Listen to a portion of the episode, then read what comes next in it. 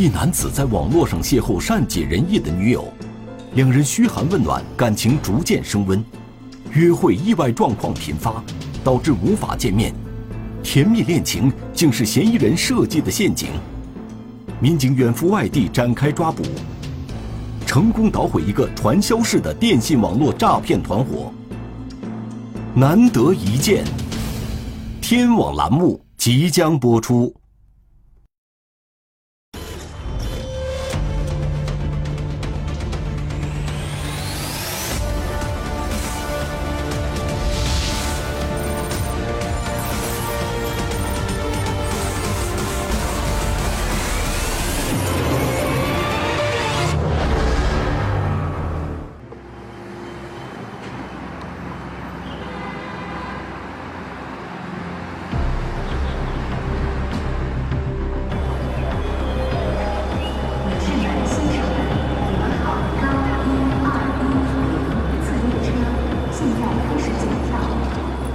南京南站是我们南京铁路公安处管内最大的高铁车站。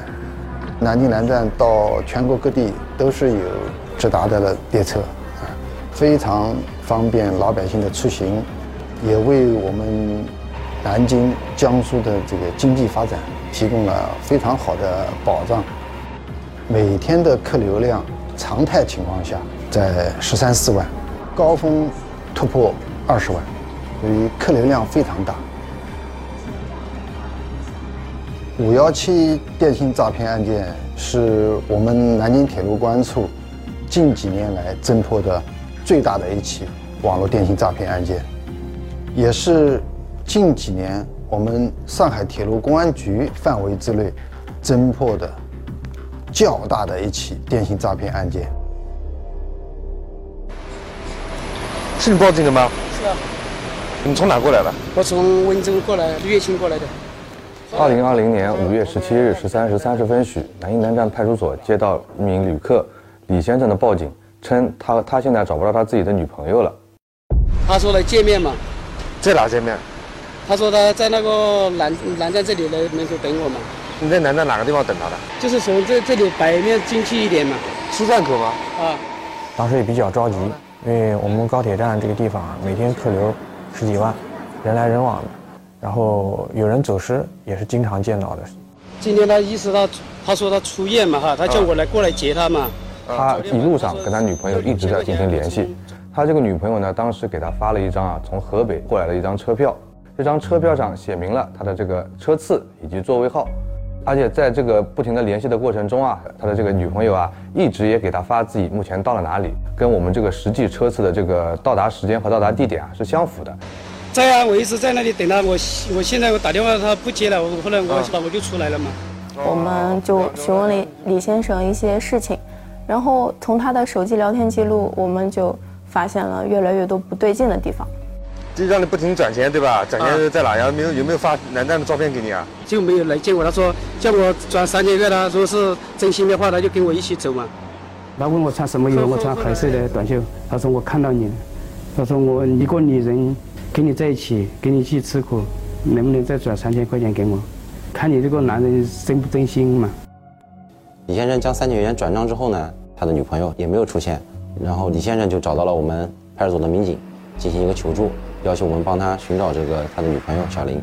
我们就对这个李先生呢进一步询问，通过聊天记录发现，这可能啊是涉及一起典型的网络交友类的电信诈骗。他说我叫他过来玩嘛，他说来嘛。说他说他在保定嘛，保定他说过来。跟你见过面了？没有。询问他女朋友的相关信息，然而呢，针对这个情况，李先生的回答让民警感觉到很吃惊。就他对他的这个女朋友啊，其实是一无所知。他从来都没有见过这个小林，他真正长什么样子？偶尔有过那个视频聊天，只是通过露半个脸或者是语音通话。他看到一眼，看到他看到这里，他说我人长得丑，我一般都不想露相，他就这样说了嘛。在这个受害人反复的要求，甚至于恳求下，会跟他视频，但是视频呢，基本上是不会露整个脸，会露一个眼睛啊，或者说关着灯。这这个你怎么加上的？就在那个网上加上的嘛。什么时候加上的？去年十月国庆节的时候。两个人是二零一九年九月份通过 QQ。认识的，之后加上微信。李先生呢，三十八岁，是贵州籍人，有过一段婚姻，也有过两个孩子，现在孩子在老家。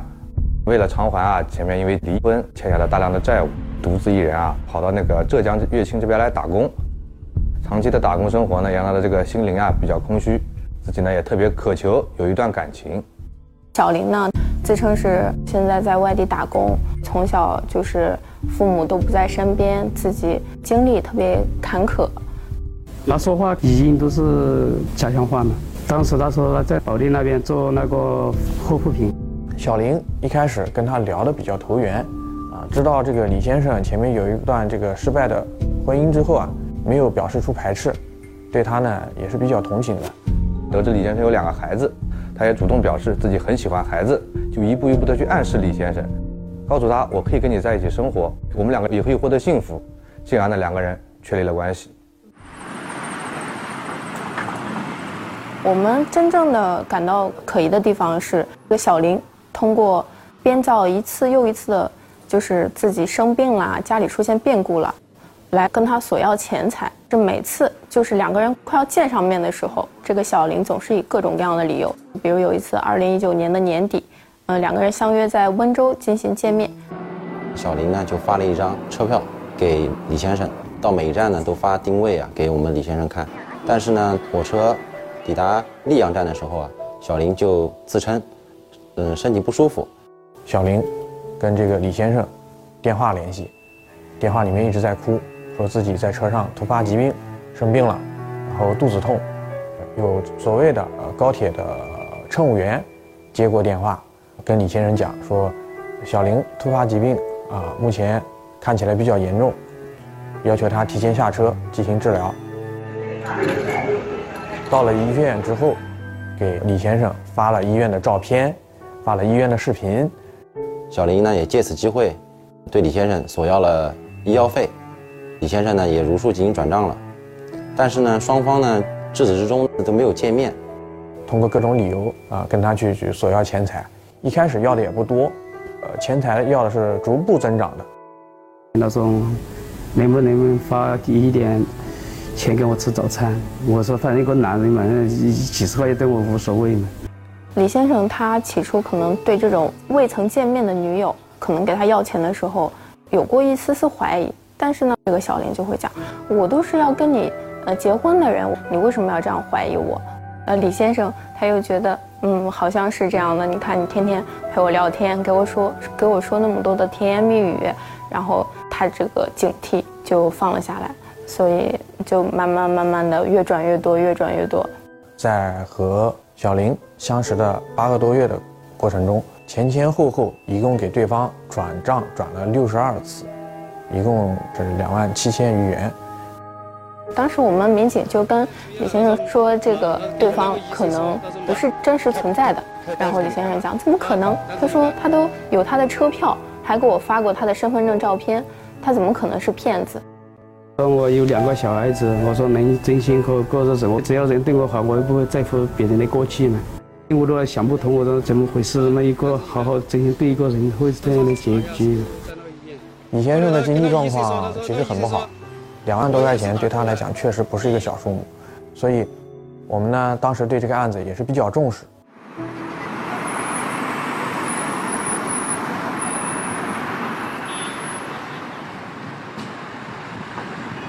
首先的话是发给了受害人李先生一张火车票，嗯，然后的话把火车票的一个票号输到了那个实名数据里面去搜索了一下，嗯，这个车票我们后来在系统里输入一下，发现这张车票是一张假车票，啊，根本就没有这趟车票。目前针对受害人提供的这个信信息和线索啊，我们对涉案微信号开展进一步研判工作，嗯，发现这个微信的这个主体身份应该是一个贵州籍的一个女性。立案以后呢，我们针对李先生这个情况，对他手机里面的聊天内容啊，做了一个电子数据提取，固定一下这个相关的聊天事实、聊天内容。我们把这个微信号的主体进行查询，同时对他的资金流进行分析，发现对方的收款人主体根本就不是叫这个小林的一个女性，而是叫一个张某的一个女性。微信号收了李先生的这个三千块钱，这三千块钱钱收完之后。如果要转出，必须要捆绑一个实名信息。当时捆绑了张某的实名信息和银行卡，在转出的时候，这笔钱转进了一张银行卡里面。这张银行卡的责任主体叫杨某。杨某和张某呢都是贵州籍人啊，张某呢为女性，杨某呢为男性，年龄呢大概都是在二十岁左右。后期呢，我们经过对他的这个生活轨迹进行一个分析啊，发现两个人这个生活上面啊存在密切的关联，所以我们就否定他们两个人啊有重大的共同作案嫌疑。我们现阶段掌握的是两个人，但是呢，不排除有可能会存在第三个、第四个、第五个人，对，对吧？也就是说，现在我们的大致观点就是以这两个人作为突破口。那我们根据对这个两名人员的相关位置进行分析，锁定啊，他们两个人正在目前位于我们这个河北省的石家庄市。随即呢，我们这个专案组啊就组织相关人员前往他们的住处进行摸排。我们当时是初步锁定犯罪嫌疑人，他呢活动地址是在，呃河北省石家庄市的桥西区的某小区内。我们当时到了那边就走访了他们的那个社区，因为我们掌握的都是贵州籍，所以他们的特征体貌特征应该是很好辨认的。有一个超市，老板讲，哎，经常有这么一群二十多岁左右的年轻人来买东西，然后他们就说着一些听不清什么地方的方言。当时我们侦查员对这个房子进行了一次二十四小时盯控，发现呢，他们白天不出来。到了傍晚的时候会出来遛弯，在那小区附近进行蹲守啊，发现了有两名可疑的人员啊，和我们这个微信跟那个账户主体反馈的人员啊是一致的。摸排啊，发现他们那边的小区都大部分是属于那种比较破、比较旧的小区。然后呢，我们在长期在他们那个住处啊进行一个观察，初步估计啊，两名嫌疑人居住的房间里面大概有八到十名嫌疑人。我们分析这不是一个正常居住的状态，而是可能在里边。从事什么其他的相关活动？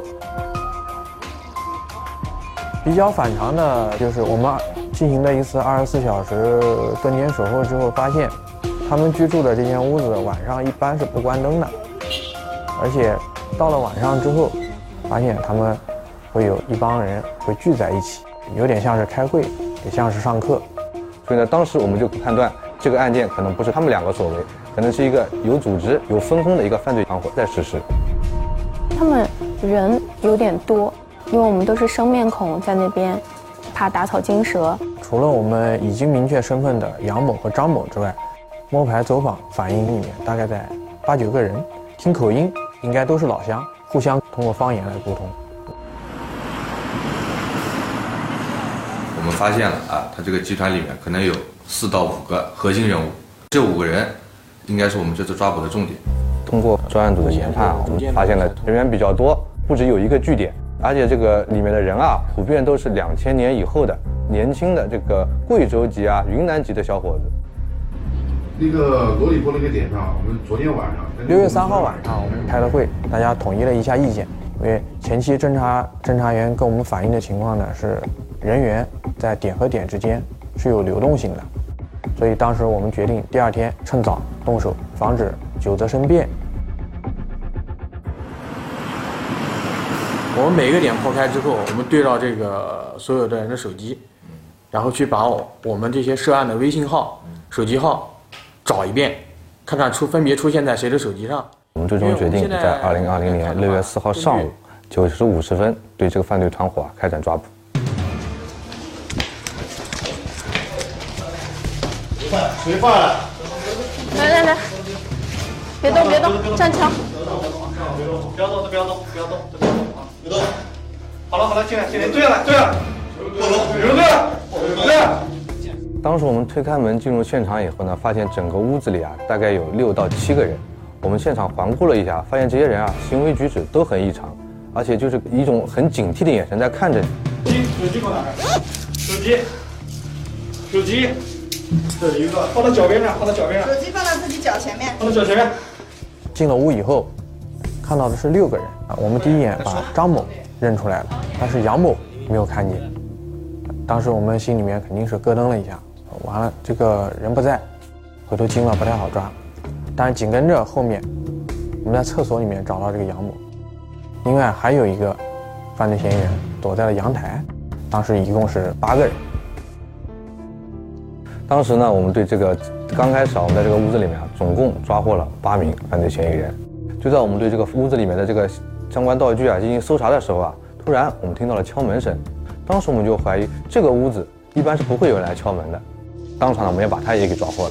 潘某相当于是他们这个小主管。我们当时判断这个人可能是其他点的负责人。我们在现场对这个人也进行了突审，在这个人的后来带领下，我们又去找到了另外两个窝点。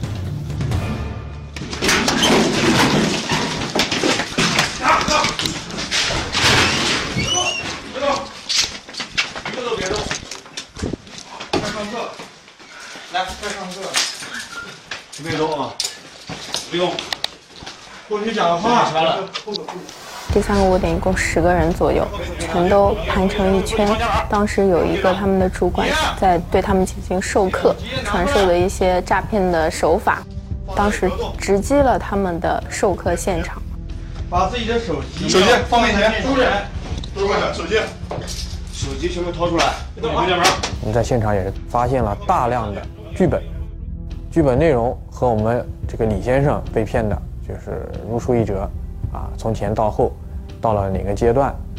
比如说，这个实施诈骗的对象每天主动联系你四次以上，这个时候可能是证明他对你已经有一个精神依赖了。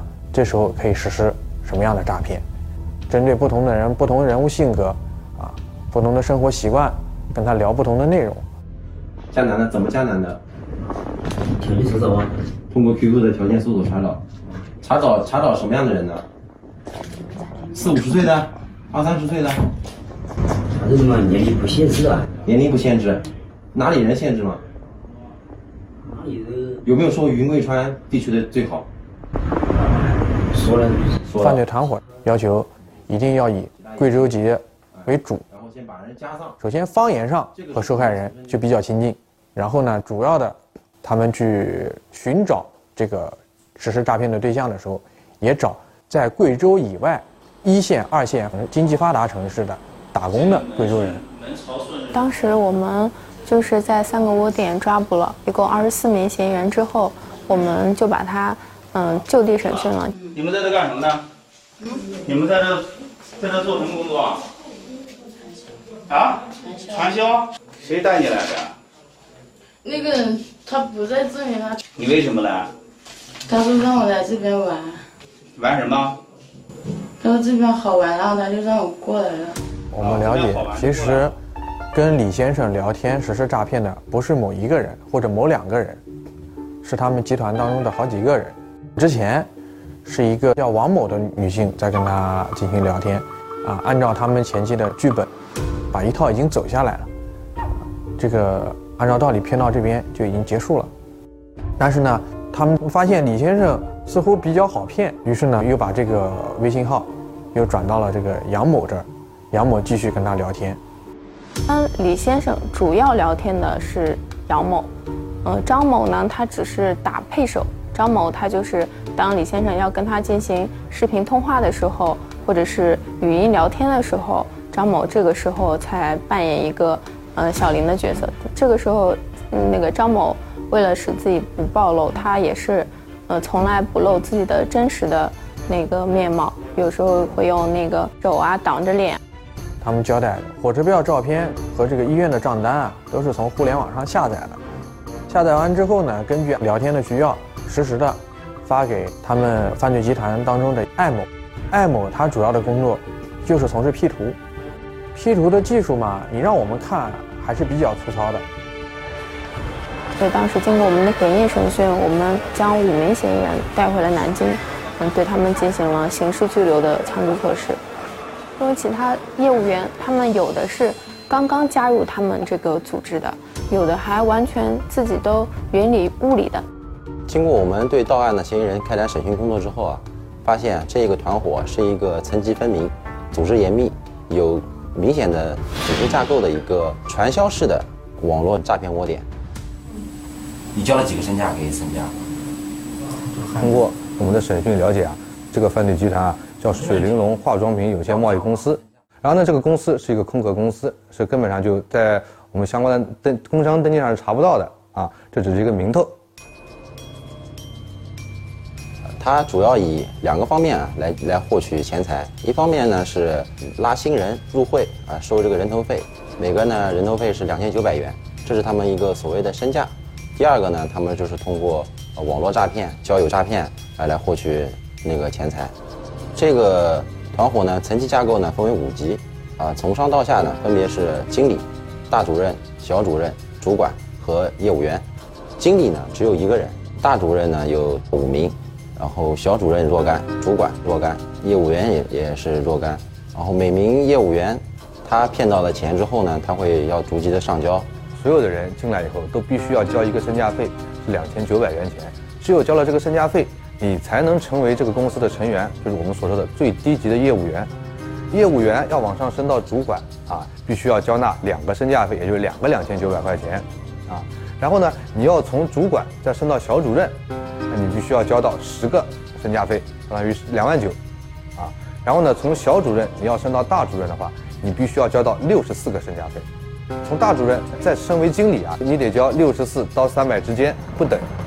通过我们对前期抓捕的这些犯罪嫌疑人的供述，民警又了解到，嗯，在河北省石家庄市和衡水市还有其他三个窝点。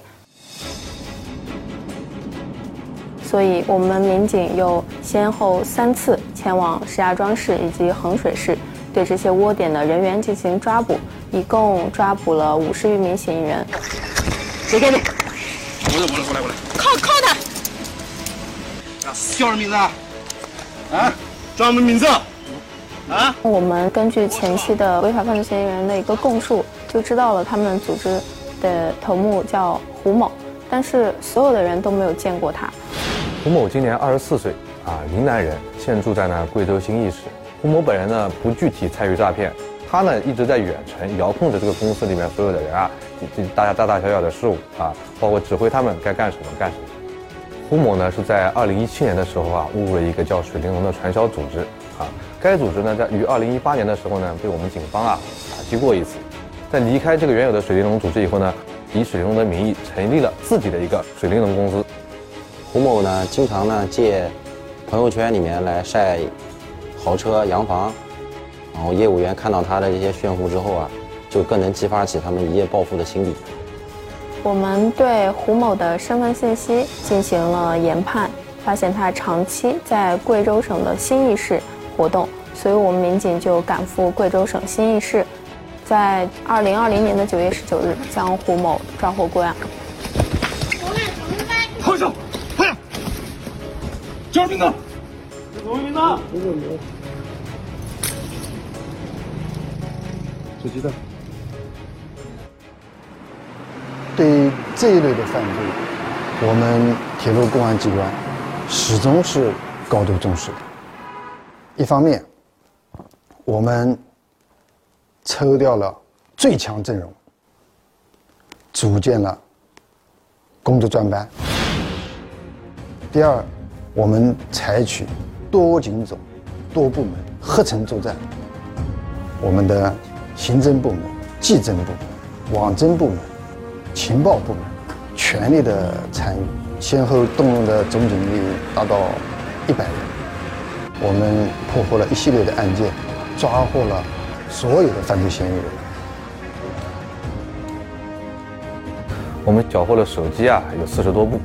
他们的相关学习资料话术本啊，有好几百本，啊，还有呢，他们用于实施这个诈骗的一些道具，比如说变声器啊、假发，将近有好几十个。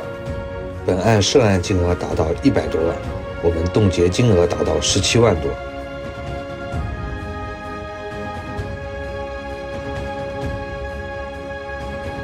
传销式的电信网络诈骗这两年还是比较多的。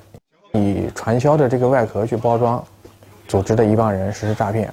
这个犯罪团伙它的管理模式是通过传销的手段，给对他们进行不断的洗脑，然后激励他们不断的去实施诈骗，然后往组织里面交钱来提高自己的身价，给自己不断的升级，等自己升到比较高的层级的时候，就可以获利。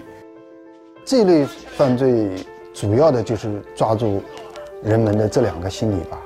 一个呢，从因为涉及到钱财嘛，他可能是有一个投资的这个做诱饵，有理财啊、项目啊、合作啊等等，冲着钱去。